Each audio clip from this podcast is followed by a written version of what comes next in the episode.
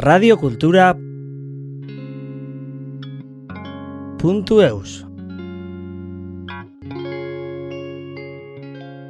Muga da zerbait fisikoa, baina bestelaz guretzat guztiontzat oso gauza subjetiboa eta hori da politena.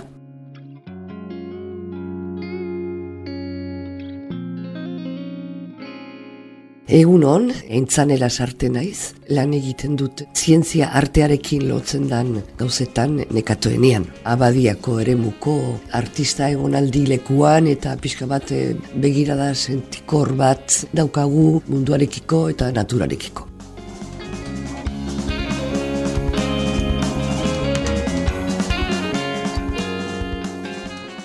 Hiru hilabetero edo hor bait, erakusketa ezberdina ditugu ekitaldien e, ekintzen zutabea direnak. Eta horren inguruan egiten ditugu hainbat ekitaldi publiko guztientzat. Eta orduan aurten hasten gara gai pixkat ezberdin batekin mugari buruzko gai batean. Muga zabaldu da izendan erakusketa bat antolatzen dugu. Nafarrotik datorkiguna zenda gurekin aspalditik lanean ari dan ezizer belkarteak ba, egin du ikerketa bat eta lekukotasunen ere bilketa bat, mugan pasatu diren bai gauzei buruz, jendearen mugimendui buruz batez ere.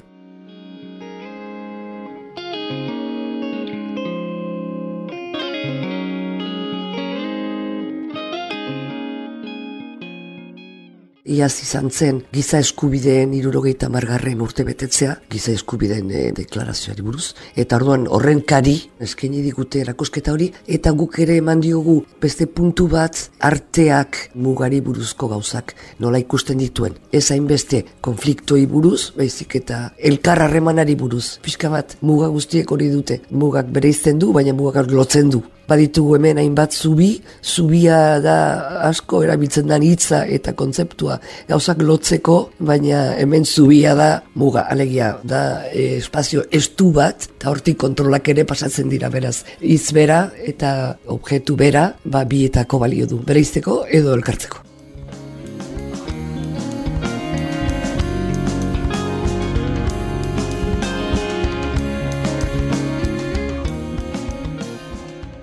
Mugak baditugu, mugak badira. Polizia batek emanak edo gure buruak emanak. Beraz, guztion artean baditugu mugak. Momentuan eta historian zehar estaduek muga politikoak ematen dituzte, eta hor bai kontrola afera bat da, baina muga bat ez da marra bat, ez. Muga bat da, paturatze leku bat da, beretzat, positiboa erabat. Beti pentsatzen dugu gauza txarretan, baina nik uste xantza haundia dugu, olako muga ofizial baten ondoan bizitzaren. Na, zen da ezberdina edo ezberdintasunen bat daukanarekin elkartzeko, hori daukagu, eguneroko tasunean. Hizkuntza da lautura dala, edo hemen natura leku batean lanean ari gerala, naturak ez ditu mugak ikusten, nola esango diozuzuk, adibidez kutsadurari gelditu dadila mugan eta arrainak eskuin ezkerri baten dira. Hemen dike eh, jaizkibelea, txoriek ez dute mugarik ikusten, aireak ere ez, eta landareak nun ere pasatuko dira. Beraz, mugak leku emankorrak dira.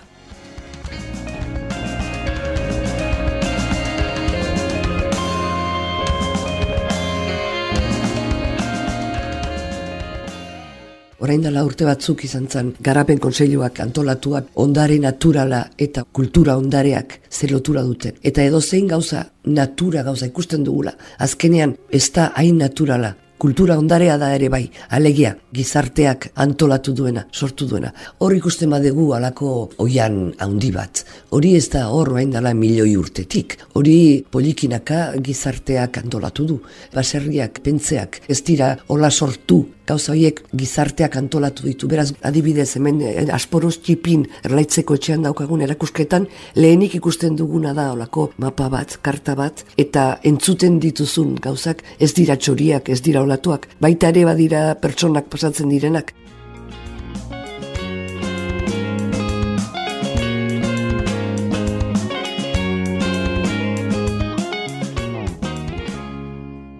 arrokak ez ditu gizonak antolatzen eta flixarekin den arazoa erortzen dana hori naturak eginen du. Baina euri gehiago edo gutxiago hori nunbait gizarteak sortzen aldu. Baina pentsak bali madira zerbaitetik da. Ez bada ezer eraikia momentu batean Antoana Badik erosi hartu zuen. Loralde guzti hau eta zuen etxerik. Egin eta gero konservatuak ditu da eta debekatzen du etxeak egite.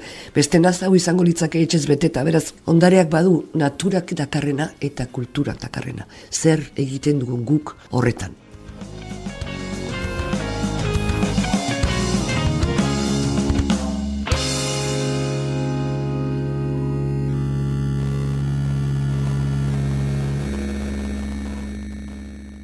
Daukagun erakusketa honek erakusten du dena den gure lurraldean, eskualdean dagoen zerbait. Zubiak gizarteak egin ditu. Ez dago bat, bi daude zazpi. Hor pasatu dena eta zer ekarri duen egoaldeak iparaldeari. Eta egoaldea esaten dudanean, ego, ego, ego aldea jotik joan daiteke. Eta nola pasatzen da natura, nola pasatzen da jendea. Eta zer pasatu da jendetza horren mugimenduekin, migrazioekin. Ordan erakusketak tratatzen ditu gerrain gurutan pasatutakoak. Eta orduan hor gauzan hitz pasatu da baina guretzako da orain gondarean segitzen da hori mugitzen, esaten dute ez dagoela mugarik, baina bada muga fisiko bat, bada ibai bat, eta badia zubi batzuk, eta hori gure egunerokotasuneko afera bat da.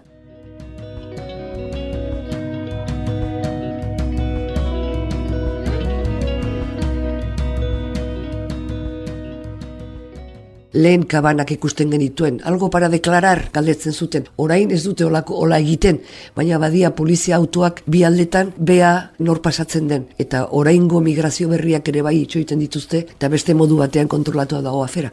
Endaian badugu erretenzio etxe bat muga pasatu duteneak, ongi etorri ez oso simpatikoa egiten dietenak, eta orduan da gure hemen eskualdeko realitate bat. Natura den bezala hori ere bada. Eta guk ez dugu inoiz hemen daukagu dezagun jardueran ez dugu inoz saiesten gizartea.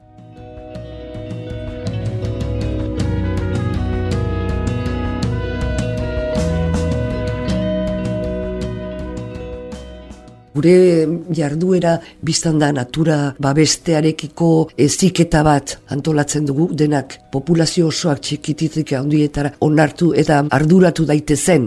Ulertu eta arduratu zer egiten dugu eskualde honekin. Zer egiten dugu gure bizian garapen iraunkorra sustentzeko. Eta orain ikusi daiteke, aldaketa handia izan da, hogeita bat agenda eta orain dagon bi mila eta hogeita marrerako garapen iraunkorreko printzipioetan. Garapen iraunkorreko printzipioetan erdia sozialak dira printzipioiek. Beraz gizartea ezinbestekoa da ere garapen iraunkorreko konzeptuan eta arduratze horretan.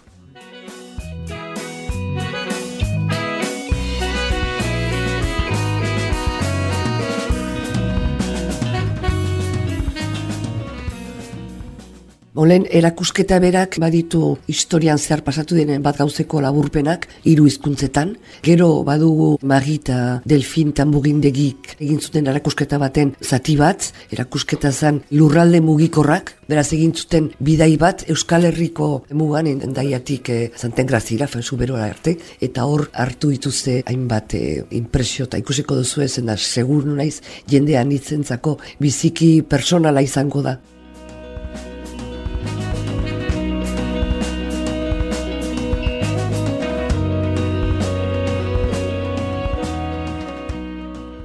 Bestalde nekatoeneak orain dela urte batzuk hasi izan lanean mugari buruzko arte espresio batzukin, artista ezberdinekin, mugaz bi aldetako artistekin, vitamine elkarteko jendearekin eta orain atera dugu KBK bigarrena, kontrabandistak izeneko lehena izan zen liburuska bat eta orain beste modu bat da artista guztiei eman diegu kartatxuria egin zezaten ezutena eta gaia muga izanez, kontrabandisten gaia muga da, eta orain da migrazio dioena. Eta ikusi ditzakezue migrazioa iburuz ze gauzak esatera dituzten artistak.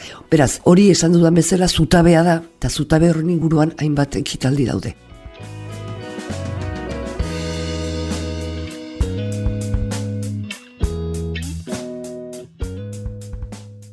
Mendian ibiltzera gustatzen zaien entzat. Bada, hiru etapako bide bat, hiru egun ezberdinetan egingo dana, kometa sareari buruz. Beraz, kometa sareak simpleki esan da, doni bane, doitzun, sokoatik, oi hartzun artean, bo, gero gehiago zabaldu zen, baina hor leku beroa demagun. Eta hor nola, hainbat biztanle, hainbat baserrik, parte hartu zuten, egazkinetatik iristen ziran, ingresak pasatzeko.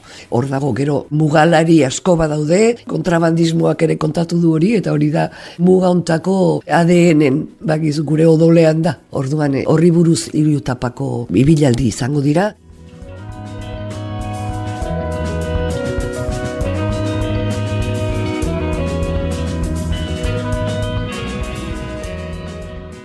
Gero baita ere badugu gurekin muga aztertu duen Ramon Barea, eta Ramon Barea kontatuko digu konferentzia batean mugari buruzko beste datu batzuk, baina baita ere joanen dana jaizkibelaldea erakustera lurraldean nola, nola ikusten den horren arrastoak, horren e, urratsak eh, ikusten dira.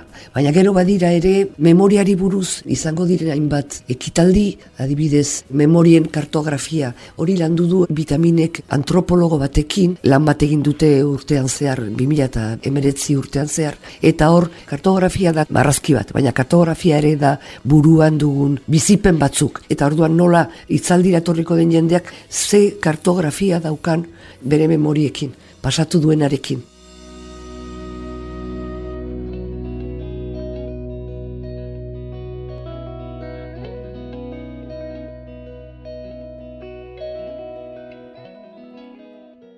Seguro naiz, bakoitzak, persona bakoitzak kartografia ezberdin bat dauka. Eta horiek dira pixka kartografia sensibleak, beraz, e, subjetiboak.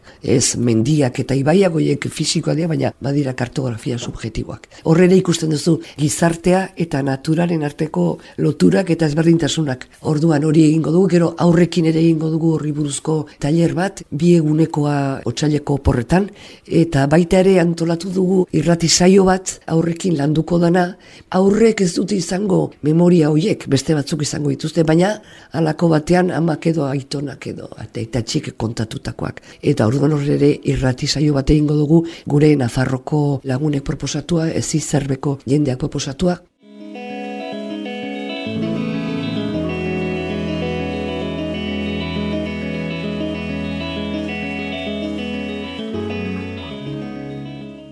Gero ez dugu aztu, mugak ez direla bakarrik gure aldeko mugak, eta gomitatu dugu amaien ebut eh, bere talde batekin, eta Pascal Indok ere egin zuena, talde bat joan ziren Siriara, eta han egin zuten lan bat, hango aurrekin batez ere, baina gizartearekin, eta horri buruzko bideo batzuk daude, eta kontatuko digote hori biziki polita izango da. Zena horrela ikusten dira mugan konzeptua, ez dute muga baten egongo dira, baina batez ere muga ez fisikoak, muga ez politikoak, ze pasatzen ari da, gerra batek muga gehiago jartzen ditu. Badira, estatuen arteko mugak dira abia puntua, baina gero, badira beste muga batzuk erreligioena, badira mugak podereak antolatzen dituna, badira mugak orainari gera urten lan handia egiten aldaketa klimatikoari buruz, aldaketa klimatikoak mugimenduak ere antolatzen ditu, politikak bai, ekonomiak bai, eta baita ere agian aldaketa klimatiko batek nun bait sortzen du emankorra ez den. Lur bat, bitarteko gutxi da eta berbada mugitu inar da hortikan.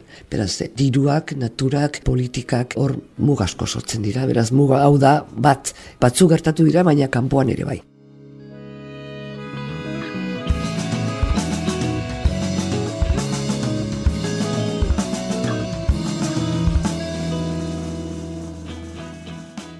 Ezik eta ez da datu batzuk ematea, baizik eta desmartxa batzuk erakustea, eta partekatzea datorrenarekin bere iritzea ere da. Eta guk arduratzeko elementuak ematen ditugu, eta jendeak denak bizigera moru ezberdinetan. Beraz, bere ikuspuntutik zer erakartzen duen. Orduan, partekatze horrek irakasten ditu gauzak. Gu ez gera hemen eh, konferentzia mehatr batzuk. Etortzen dira batzuk, biziki, biztanda gauza anitz badakizkitenak, baina ezik eta ez dira datuak ematea. Ez zikera da desmartxe batzuk eh, partekatzea. Beraz, etortzen da jendeak, biztan da, gauza anitzek hartzen aldu.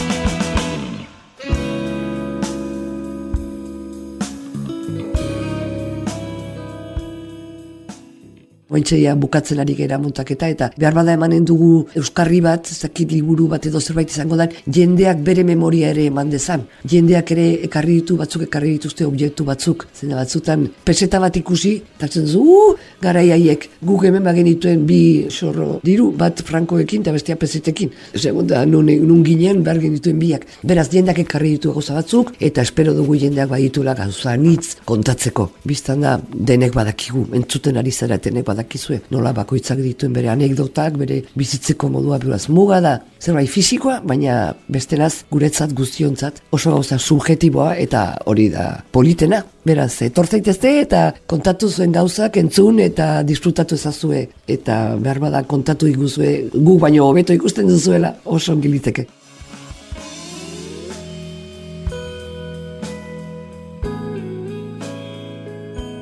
Radio Kultura